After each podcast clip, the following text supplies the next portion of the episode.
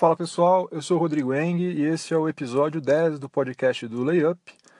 Informação de bandeja sobre a NBA.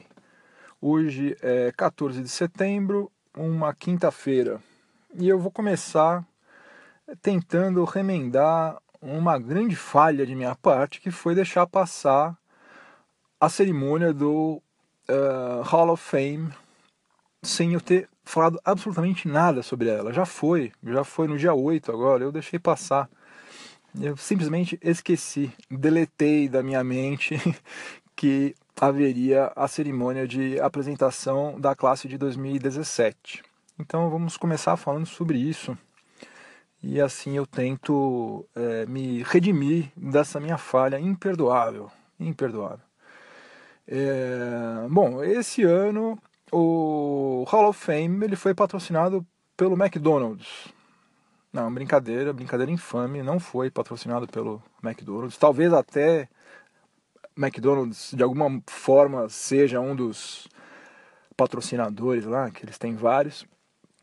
Mas não, é uma brincadeira infame porque os dois jogadores que passaram pela NBA e foram homenageados os dois é, têm o sobrenome Mac, né? Foram George McGuinness e Tracy McGrady. Né? Então vamos começar falando sobre o George McGuinness. Ele tem 67 anos de idade, é, tem 2 metros e 3 de altura e é, ao longo de toda a carreira, praticamente, ele foi um ala pivô. Né? Ele começou jogando no Indiana Pacers, na ABA, onde ele foi bicampeão. Né? Ele foi campeão em 1972 e em 1973. Aliás, são esses dois únicos títulos de campeão que ele tem. Na, na temporada 1974-1975, ele simplesmente dividiu o prêmio de MVP da ABA com Julius Irving, né, o mais conhecido como Dr. J. É, os dois foram, os dois foram tão bem, né, que eles acharam melhor, não, vamos dar o prêmio para ambos. E naquela temporada ele teve média de pontos superior ao, ao Dr. J. Ele teve média de 29,8 pontos por partida, 14,3 rebotes e 6,3 assistências. Daí, em 1975, um ano antes da ABA fechar as portas, né, ela faliu em 76 e depois boa parte dos, das franquias dela foi absorvida pela NBA né? San Antonio Spurs, Indiana Pacers, New Jersey Nets, que na época acho que era ainda New York Nets, e o Denver Nuggets. Um ano antes disso acontecer, o McGuinness ele se transferiu, ele saiu da ABA, talvez já vendo que a coisa tava, não estava muito bem por lá, e foi para o Philadelphia 76ers, onde, coincidentemente, nas temporadas 1976, 77, 78, não, é, 1976, 77, 1977, 78, ele jogou ao lado de quem? De a Dr. J, né? A Dr. J chegou um ano mais tarde à NBA, né? Ele ficou até o finalzinho da ABA. Ele só saiu de lá quando a liga é, efetivamente fechou e ele foi pro Sixers, né? E os dois jogaram juntos no Sixers durante duas temporadas. É, daí ele defendeu o Denver Nuggets também durante duas temporadas e daí voltou ao Pacers, que naquela época já fazia parte da NBA, em 1980. E essa volta dele para o Indiana Pacers é tida por muitas pessoas como um dos piores negócios que a franquia já fez. Por quê?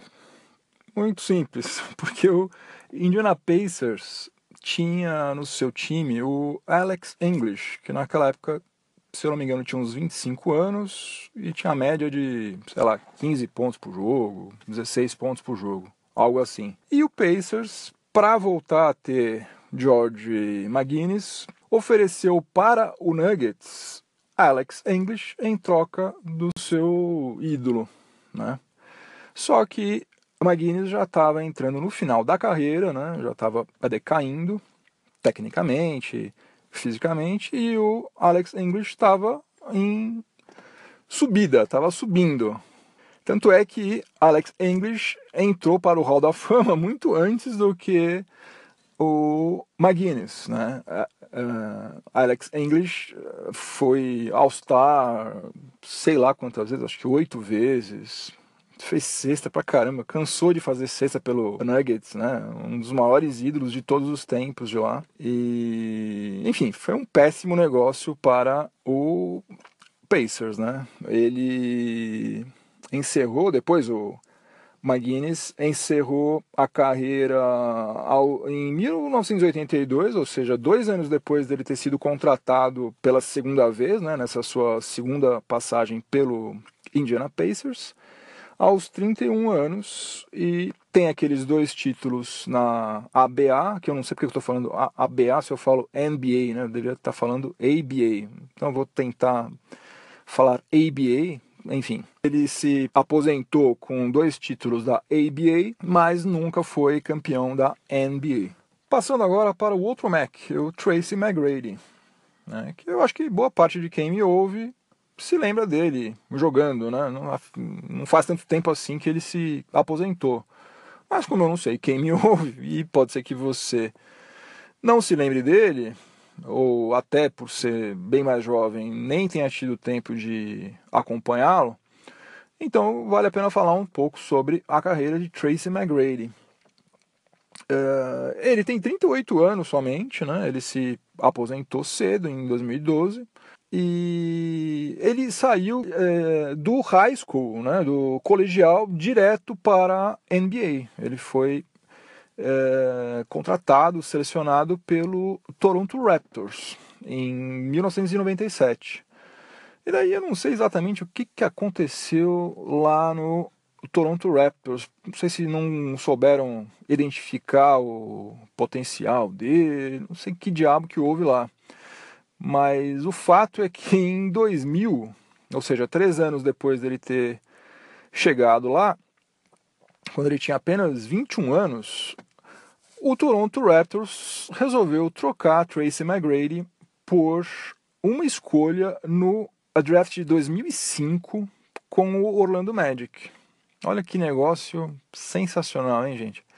Você trocar uma escolha de que você só vai poder exercer cinco anos depois por um cara que futuramente, claro, não dava para saber naquela época, mas ele se tornou um dos maiores cestinhas de todos os tempos. Pois bem, e fica pior ainda quando você é, sabe o que, que o Toronto Raptors fez com essa escolha. Né? O Toronto Raptors, em 2005, selecionou um cara que eu não sei se na Europa ele fez sucesso, eu sou ignorante em matéria de basquete europeu, mas eles selecionaram um cara chamado Fran Vasquez, um espanhol que nunca chegou a pisar o dedo mindinho dele numa quadra da NBA.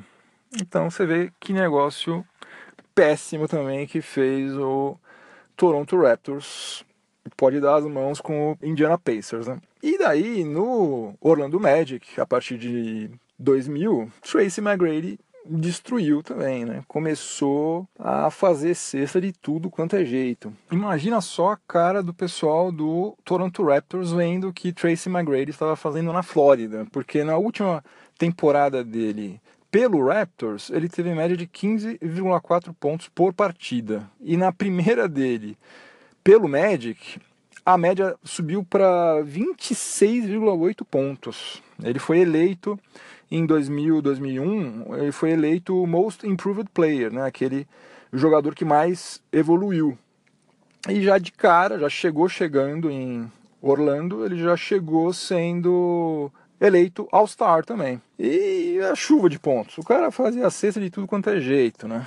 É, jogando de frente para a cesta sempre super ágil, atlético pra caramba, rápido pra caramba, arremessando bem de perto, de longe, infernal, infernal. ele foi líder da NBA em pontos por partida em duas temporadas consecutivas. Em 2002 e 2003 ele teve média simplesmente de 32,1 pontos por jogo. E na temporada 2003-2004, média de 28 pontos por jogo. No século 21, eu fui dar uma xeretada aqui, é, os únicos jogadores com média superior a essa de 32,1 pontos em uma temporada foram Allen Iverson, que teve média de 33 pontos, e Kobe Bryant, que teve média de 35,4 pontos, ambos na temporada 2005-2006. Então, só por aí você já tem uma ideia de como esse cara jogava basquete. Né? Bom, seguindo em frente, T-Mac ele foi negociado pelo Orlando Magic com o Houston Rockets em 2004 e já chegou no Texas causando também, né? É, no dia 9 de dezembro de 2004 ele contra o San Antonio Spurs, né, um dos principais rivais do Houston Rockets, ele virou um jogo sozinho. Acho que todo mundo já deve ter visto esse vídeo, mas se você ainda não viu, procura lá no YouTube, coloca Tracy McGrady 13. Só põe isso aí, você já vai achar. Ele marcou simplesmente é, 13 pontos em 35 segundos, virando um jogo que estava perdido, né? Tava perdido. Já, todo mundo já tinha, quer dizer, todo mundo não, mas boa parte do, de, de quem estava lá no Toyota Center já tinha se mandado, porque bom, esse jogo aqui já era. E ele começou a meter bola, e meter bola, e meter bola. Ele virou o jogo sozinho. É inacreditável. Assim, uma, das, uma das coisas mais incríveis que já aconteceu na NBA em todos os tempos. É, lá no Houston Rockets, ele fez dupla com o Yao Ming. Né? Os dois jogaram juntos lá, se não me engano, quatro temporadas. Casaram muito bem, tinha uma boa química entre eles lá, mas eles nunca conseguiram levar o Rockets a lugar nenhum. Né? E daí, para complicar as coisas, a partir de 2008 ele começou, o Tracy McGrady começou a ter problemas crônicos nos joelhos, né? De tanta enterrada absurda que ele deu, acho que começou a sobrecarregar demais o joelho dele. Ele, um cara de muita explosão, né? As performances dele começaram a decair progressivamente, até que em 2010 ele foi negociado numa troca maluca com um monte de jogador envolvendo três times, ele foi parar lá no New York Knicks. E daí para frente, ladeira abaixo, né? Ele passou pelo Knicks, depois passou pelo Detroit Pistons e encerrou sendo aquele cara que fica no banco batendo palma para os outros no Atlanta Hawks. Como vários outros Hall of Famers aí, né? Charles Barkley, Patrick Ewing, é, Reggie Miller e tal, é um craque, um jogador zaço que também é, encerrou a carreira deles sem nunca ter sido campeão da NBA. Mudando de assunto, vamos falar sobre a Shepa da Free Agency. Para quem não está familiarizado com o termo Shepa, nas feiras livres, né, quando vai chegando no final da feira, aliás, final de feira também é uma outra expressão consagrada aí. Quando vai chegando o final da feira, o feirante prefere vender aquela mercadoria dele por um preço muito mais baixo para se livrar dela, ou até em vários casos ele dá, ele joga no chão, é, do que voltar para casa com coisas que ele não vai mais poder vender, até porque boa parte daquilo estragou já. E tem gente que vai na feira exatamente na hora da xepa, né? Uma pessoa que não tem muita grana, pessoa simples, humilde, vai lá na feira exatamente quando a feira está prestes a terminar, justamente para ver se consegue comprar ou até ganhar coisas de graça. E nós estamos vivendo agora uma espécie de xepa da free agency, né? A temporada está prestes a começar, o que tinha de bom já foi levado, né? E, mas tem um outro jogador ainda que dá para fazer parte de elenco, né? Tem algumas franquias que ainda precisam, ainda tem vaga sobrando, precisa acabar de fechar o elenco. E é o caso, por exemplo, do veterano Tony Allen. Tony Allen, que estava no Memphis Grizzlies, ele fechou com o New Orleans Pelicans por uma temporada somente. E ele vai atuar ao lado de Rajon Rondo.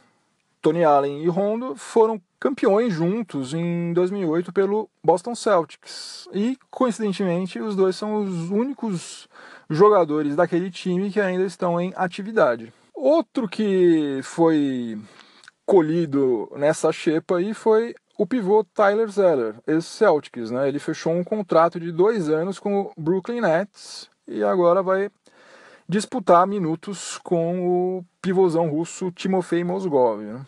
Esse garrafão do Nets vai ser um negócio meio bizarro, né? Vamos ver. Quem sabe o Mozgov volta a ser alguma coisa do que ele era antes, né? Ele teve uma boa fase lá no Cavs, né? Vamos ver, quem sabe. Dizem até que ele tá chutando de três pontos agora. Quem sabe, vamos ver.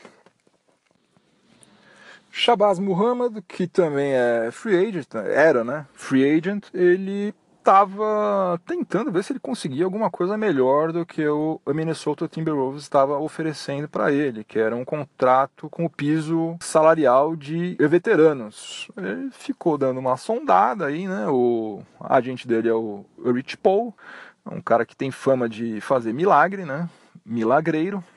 Conseguiu alguns contratos sensacionais aí para alguns caras que não são tão sensacionais assim, mas não deu certo, não, não conseguiu nada, não chegou nenhuma proposta boa para ele e ele resolveu continuar no Timberwolves. Ele vai receber 1 milhão e 600 mil dólares na temporada 2017-2018, sonhando que na, com um contrato muito melhor do que esse na próxima free agency, né? No ano que vem ele vai ser outra vez um free agent e daí sim ele espera conseguir alguma coisa melhor do que isso. Que convenhamos que não é nada demais, né? O nosso Shabazz Muhammad, mas para os padrões atuais, 1 milhão e 600 mil dólares realmente é pouco. Né? Ainda falando sobre contrato, mas já não mais sobre Shepa, Josh Richardson, armador do Miami Heat, completa amanhã 24 anos de idade. Mas a notícia não é essa. Aliás, parabéns antecipado para ele. A notícia não é essa, porque na NBA nós temos 450 atletas e todo dia algum deles pelo menos faz aniversário. É, a notícia é que ele ganhou também de forma antecipada o seu presente, porque Pat Riley, presidente do Heat, ofereceu para ele uma extensão contratual no valor de 42 milhões de dólares por quatro anos. Que maravilha, né? Você ter 24 anos de idade, morar em Miami, apesar do furacão e tal é, e com 42 milhões de dólares no bolso. Nada mal, né? Inveja branca. Então, parabéns ao Josh Richardson pelos 24 anos, pelo contrato e tomara que ele aproveite bem essa oportunidade aí. Agora vamos para a sessão policial da NBA, né? A parte da Atena do nosso podcast, que eu espero que isso não se torne um quadro frequente, né? só uma coisa eventual, né? mas vamos em frente. Uh, Zach Randolph, uh, que havia sido flagrado carregando aproximadamente um quilo de maconha na mochila, ele não vai ser preso. Olha só que coisa maravilhosa. Ele, ele conseguiu um acordo mediante o qual ele vai prestar é, 150 horas de serviço comunitário e com isso todas as acusações contra ele serão retiradas. Então, Sacramento Kings pode ficar tranquilo porque Zach Randolph, o Zibo, é, vai estar, é, a não ser que ele faça alguma outra burrada, né, mas vai estar, se a gente torce por ele, presente no jogo de estreia do Kings na temporada de 2017-2018. Havia o risco até de que ele fosse preso, né? fosse em cana mesmo. Uh, e tem uma história curiosa nesse, nesse acordo aí que foi feito, porque o advogado dele jura de pé junto que ele não fez nada errado, que a mochila não era dele, que a maconha não era dele, que o cliente dele é um santo. Olha, se é assim mesmo, então esse cara é um advogado terrível, né? Ele é péssimo, porque imagina você não ter culpa nenhuma e daí o seu advogado vai lá e faz um acordo mediante o qual você tem que prestar serviços comunitários durante 150 horas. Bom, se você não fez nada, meu amigo, então não tem problema, né? Vai em frente, né? processem-me que eu provo que eu sou inocente. Mas coisas de advogado, né? É, não deixa de ser engraçado. Aliás, conversas de advogado, principalmente criminal, a gente escuta cada uma, né? Que a gente não sabe se a gente ri ou chora. Uh, virando a página aqui do nosso, do nosso caderno, na nossa sessão da Atena, eu preciso fazer uma, uma correção, porque eu falei uma bobagem outro dia em um episódio anterior. E eu havia dito que no dia 28 de agosto, os irmãos gêmeos Marcos e Marquise Morris iriam ser sentenciados. Não, não, não, não, não. Naquele dia o que aconteceu, na verdade, eles tiveram uma audiência. Eles tiveram que ir bater um papinho com o juiz. Na verdade, o que está acontecendo agora é que começou ontem, aliás, começou ontem no dia 13, é que estão sendo escolhidos os jurados que irão julgar os gêmeos Morris, porque eles vão para o tribunal do júri. O negócio é complicadíssimo. Eles vão ser julgados no tribunal do júri por terem espancado em janeiro de 2015, um camarada, um conhecido deles, que estava mandando mensagens impróprias, mensagens de texto impróprias para a senhora Morris, a genitora de Marquife e Marcos Morris. Então eles resolveram descer o cacete em cima desse camarada e agora correm o risco de verem o Sol nascer quadrado durante até quatro anos, né? Cerca de quatro anos, acho que são três anos e nove meses a pena máxima aí. E isso aí também vai dar pano para manga. Bom, e antes de eu dizer tchau, eu lembro a todos que no site do Layup, o layup.com.br, está publicado desde ontem a tabela é, da temporada regular com todos os 1.230 jogos. E alguém pode pensar, grande coisa, porque a tabela já foi divulgada pela NBA faz tempo. Aí que tá, é grande coisa, porque a tabela que eu faço, eu acho que você não vai encontrar em nenhum outro lugar. Inclusive eu faço por, exatamente por isso, porque eu não acho nenhuma do jeito que eu faço. E a que eu faço, modéstia à parte, é melhor do que as outras. Se você começar a consultá-la, você vai entender por que, que ela é melhor do que as outras. É porque essa que eu faço dá para você filtrar resultados, você consegue filtrar o que interessa. Uh, se você quiser, você pode ficar olhando a tabela inteira, os 1.230 jogos. Né?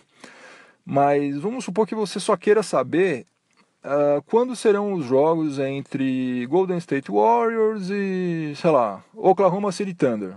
Você vai no campo pesquisar, escreve Warriors, espaço, Thunder. Pronto, ele não mostra mais, ela, aliás, não exibe mais os 1230 jogos e mostra somente aqueles jogos entre Warriors e Thunder. Isso tudo com hora, data, se o jogo vai ser exibido por alguma emissora ou não, até o momento, pelo menos, até hoje, hoje é dia 14 de setembro, né? Até hoje, pelo menos, o Sport TV ainda não havia divulgado a grade dele, né? ESPN já, já está tudo lá. Quando Sport TV é divulgar, eu vou atualizar tudo. Mas enfim, você consegue filtrar esses resultados. É, você só vê aquelas linhas que te interessam. Então, é, se você quiser saber, isso é na mesma página, entendeu? Você não precisa ficar navegando e navegando e navegando e clica para cá, clica para não, é tudo ali. Se você quiser saber, pô, quais são os jogos do Philadelphia 76ers? Né? Eu quero saber quais são os 82 jogos dos Sixers. Você vai lá nesse mesmo campo, pesquisar e coloca lá Filadélfia ou coloca 76ers. Ele vai filtrar e só vão ficar as 82 partidas do Philadelphia 76ers. Uh, enfim, é uma coisa simples, tão simples que eu, que não sou nenhum gênio, consigo fazer, mas que não tem lugar nenhum. Então, eu espero que algum dia a própria NBA faça, porque daí eu não vou ter mais o trabalho insano de ficar organizando a tabela, que dá um trabalho do cão. Demora pra caramba, sou meio enrolado, mas é uma coisa que é extremamente útil exatamente no final da fase regular, quando você precisa saber quem que leva vantagem pelos critérios de desempate, né? Então, para você saber, por exemplo, é, vamos supor, San Antonio Spurs e Houston Rockets, os dois têm exatamente o mesmo número de vitórias e derrotas, né? É, quem é que vai ficar na frente? Para você saber isso, você tem que saber como foi o confronto direto entre eles. Então, você teria que entrar na tabela do San Antonio Spurs ou do Houston Rockets e ficar olhando todos os 82 jogos até você encontrar aqueles jogos lá que te interessam para você saber quem é que leva a vantagem. E nesta minha tabela, você simplesmente escreve Rockets, Spurs, dá um Enter e. Aliás, nem precisa dar Enter. Quando você escreve, ela já filtra de cara. E eu acho que vai ser uma ferramenta bastante útil para quem pretende acompanhar a temporada 2017-2018 de perto, né, que promete ser uma temporada bastante interessante. É isso, pessoal. Chega de falatório. Segunda-feira tem mais. Um abraço para todo mundo. Tchau, tchau.